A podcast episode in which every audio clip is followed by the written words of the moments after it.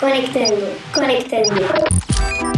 Conexão Segura, o podcast da Sete Brasil que é a sua ligação direta com o mundo da segurança cibernética. Bem-vindos e bem-vindas ao Conexão Segura, o podcast da Sete Brasil que é a sua ligação direta com o mundo da segurança cibernética. Meu nome é Julia Biagini e novamente eu tô aqui acompanhada pelo Francisco Camurça em mais um episódio do nosso podcast. Dessa vez, a gente vai falar sobre golpes e métodos de pagamento online. Fran, como você tá hoje e o que você pode falar pra gente sobre essa temática?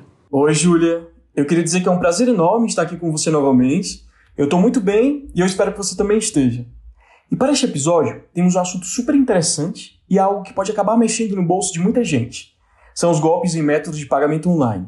Ou seja, na hora de fazer aquela comprinha e realizar o pagamento dela.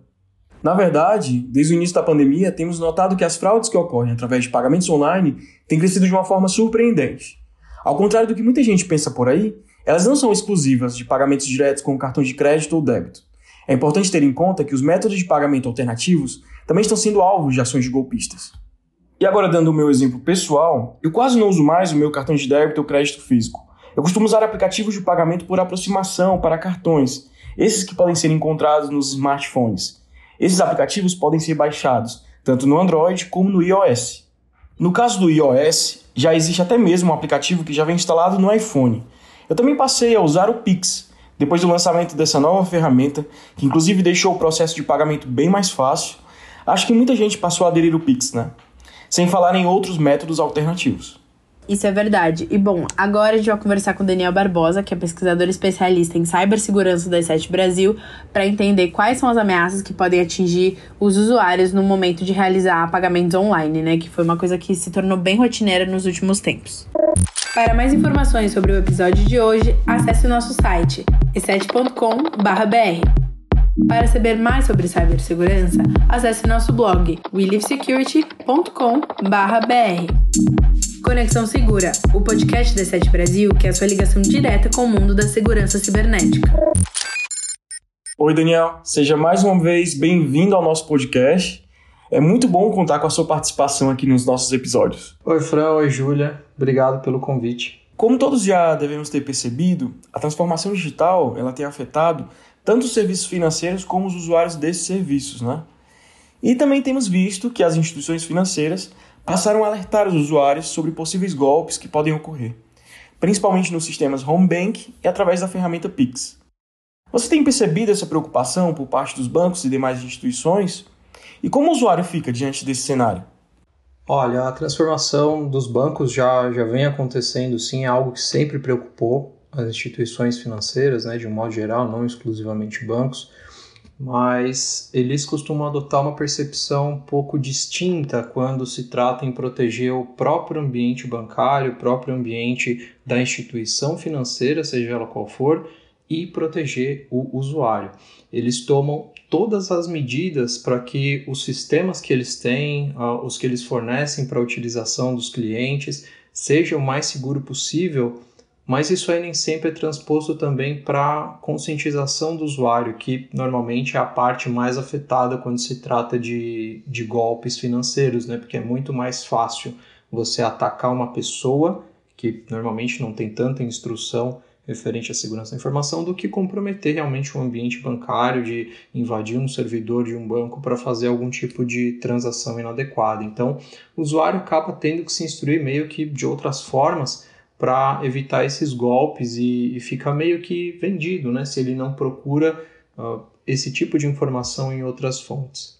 Com a pandemia, a gente viu o e-commerce crescer consideravelmente, né? Então, quais são os principais riscos de segurança ao realizar pagamentos online? Dá para separar em dois principais, que são os sites falsos e os malwares. Quando você tem um site falso, normalmente o usuário é instruído a realizar algum tipo de procedimento, passa uma notícia falsa para ele falando que ele precisa fazer determinado tipo de pagamento, envia um boleto falso, alguma URL que leve ele a uma página muito parecida com a página real para que ele realize algum procedimento lá e aí os criminosos têm o retorno financeiro que eles tanto buscam, né? E tem também os malwares que aí são disseminados antes do, do processo de pagamento acontecer, ficam lá na máquina da vítima esperando o momento em que ela for realizar o pagamento de um boleto, que ela for acessar um site de banco, utilizam as características internas do malware para enganar a vítima dentro do computador dela, ou seja, ela abre uma página, acha que está abrindo o banco correto, mas na verdade está abrindo uma página dentro dessa ameaça que já foi previamente instalada, ela preenche todos os dados e a partir daí os criminosos conseguem fazer movimentações financeiras em nome dela. Então, esses são os dois principais pontos de preocupação que tem que se ter quando se realiza uma compra online. Se você está realmente comprando no local que você deveria comprar, né, no site oficial da empresa, no site oficial da promoção que você seguiu, e se você está livre de infecções de malwares dentro do seu equipamento, seja celular, notebook, computador. É, é, é necessário fazer essa proteção em todos os dispositivos que você realize compras através dele. Daniel, você poderia destacar para a gente agora quais são os principais desafios de segurança cibernética enfrentados pelas instituições financeiras diante desse cenário de insegurança digital? O principal ponto eu acredito que seja o ponto de destaque, né? O desafio principal é que são empresas que estão muito em destaque, sejam bancos, sejam outros tipos de, de instituição que mexem com, com valores eles sempre estão em destaque exatamente porque os criminosos buscam esse tipo de, de ganhos financeiros. Então, instituições em destaque vão ser sempre muito atacadas e isso faz com que elas tenham que eles sempre fazem muitos testes antes de colocar qualquer melhoria no ar, se asseguram de que o ambiente esteja estável, testam muito essas melhorias antes de passar para os clientes, antes de passar para quem for utilizar isso aí. Então, Sempre existem muitos testes, sempre existe validação, uh, passagem por diversos tipos de ambiente para ter certeza de que aquilo não vai trazer nenhum problema para a instituição e cada vez mais preocupação com fraudes. Né? O, o setor bancário, o setor financeiro é um dos que mais se preocupa com fraude exatamente por um tipo de golpe, digamos assim, que lesa tanto o próprio sistema quanto os clientes. Né? Pode ser um golpe de duplo impacto. Então, eles se preocupam muito com isso e é onde eles costumam mais abordar essas questões de segurança para deixar o ambiente cada vez mais evoluído. Legal. E bom, segundo dados do Banco Central, até fevereiro desse ano, mais de 113 milhões de pessoas têm cadastro no sistema Pix, ou seja, muita gente está usando essa nova forma de pagamento. E aqui exatamente o usuário deve prestar atenção em relação às transições via Pix? E também quais são os riscos de segurança desse método de pagamento? Olha, o Pix em si é bastante seguro. Né? Ele foi desenvolvido pelo Banco Central aí com boas camadas de validação, eles, ele está bem distribuído, ele está sendo uh, bem monitorado, então a ferramenta em si de pagamento, o método de pagamento é bastante seguro, mas é necessário se preocupar principalmente com golpes de engenharia social. Os usuários sempre têm que se preocupar com golpes de engenharia social para qualquer vertente de segurança da informação, mas especificamente para pagamentos, porque são os mais comuns.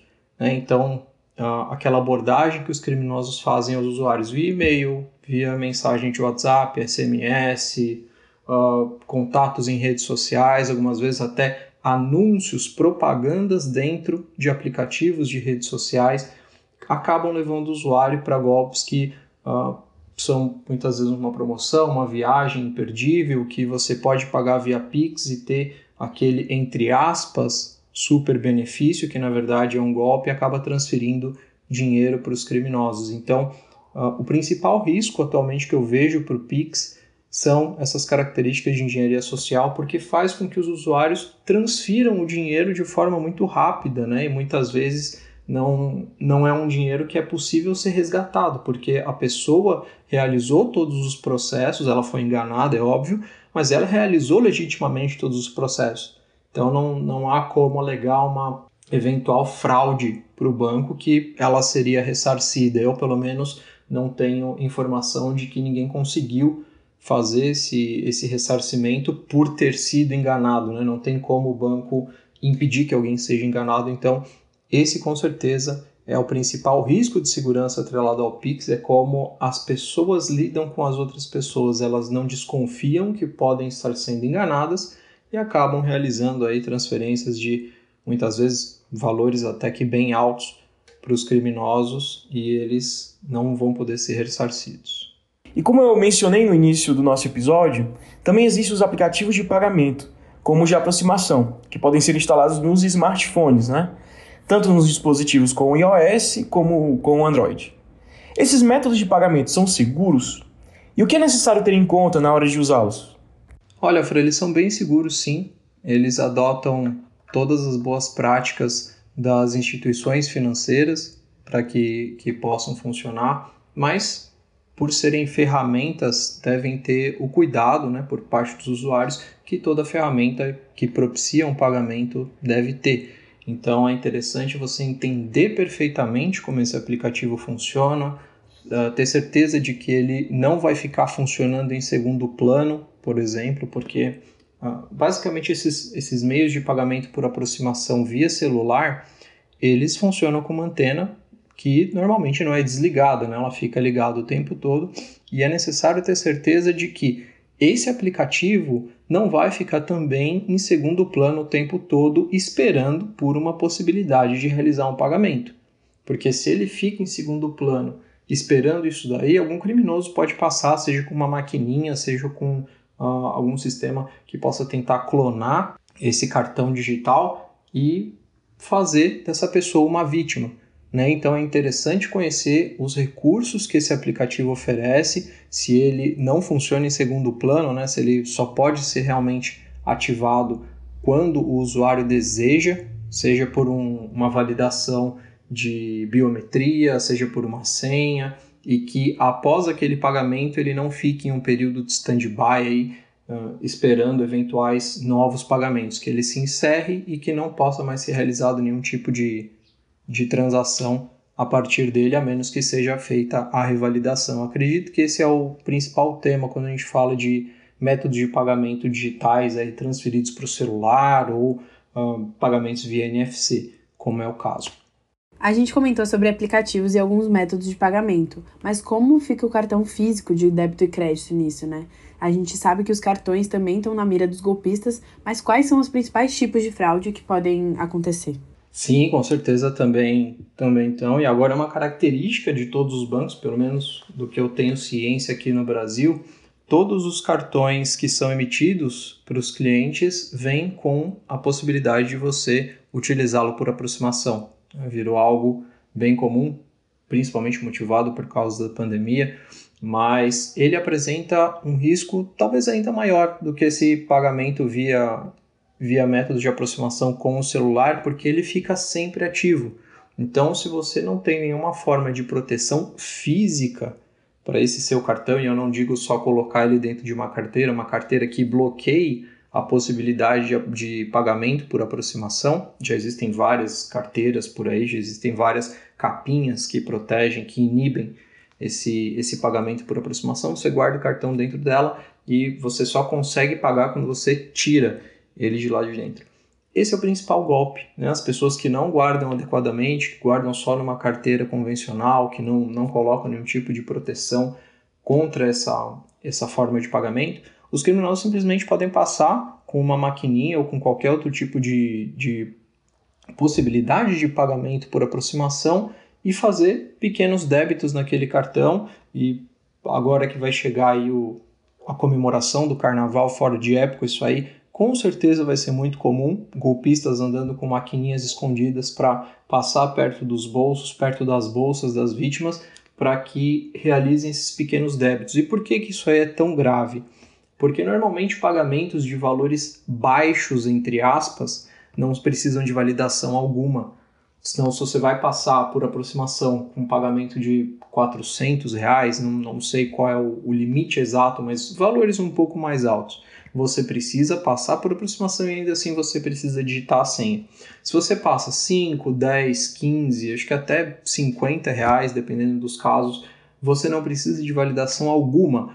Ou seja, em, vamos supor aí, citando esse exemplo que eu falei do bloco de carnaval fora de época, o criminoso passa com uma maquininha que vai debitar 25 reais por aproximação. Ele sai passando, aproximando de todo mundo, faz duas voltas no, naquele local, passando por todas as pessoas, aí ele já tem milhares de reais. Né? Ele vai, vai debitando a pessoa, provavelmente não vai estar atenta ao celular dela, se é que o celular dela vai notificar uh, esse tipo de pagamento que aconteceu, e ele vai conseguir ficar realizando esse pagamento tantas vezes quanto ele passar próximo dessa pessoa, simplesmente porque a maquininha com valor baixo não exige validação. Então ele só vai ficar cobrando essa pessoa, essa pessoa vai tomar um susto quando ela chegar em casa, quando ela for validar os gastos daquele dia em algum momento. Então, com certeza, a principal preocupação para cartões físicos é inibir que eles funcionem quando você não quer. Então, procurem por, por algum tipo de proteção, algum tipo de capa que impeça esse pagamento por aproximação. Já existem carteiras femininas e masculinas, é claro, preparadas para inibir isso aí, são carteiras específicas, não adianta qualquer carteira. Pesquisem por isso, porque com certeza vão haver muitos golpes disso aí em todos os momentos onde houver aglomeração. Os criminosos estão atuando muito com esse tipo de, de golpe atualmente e vale a pena se precaver. Muito legal e muito obrigada por todo esse conhecimento e os dados que você trouxe hoje pra gente, Daniel. Imagina, Júlia, eu que agradeço vocês. Obrigado, Fran, também. Precisando, conte comigo. Legal. E lembrando a todos que nos escutam que você pode ler as diversas notícias sobre ameaças digitais e também acompanhar o panorama da segurança cibernética lá no nosso site We Live Security. É isso mesmo, Júlia. Caso queira saber mais informações sobre os cenários de segurança cibernética, tanto no Brasil como no mundo, acesse www.willivesecurity.com.br. Além disso, siga a E7 nas redes sociais. Você pode nos encontrar como E7BR no Instagram, E7 no Facebook e como E7 Brasil no LinkedIn. Obrigada por estar aí do outro lado e se juntar a nós nesse momento. Vemos você no próximo episódio do Conexão Segura, o podcast da Sete Brasil, que é a sua ligação direta com o mundo da segurança cibernética.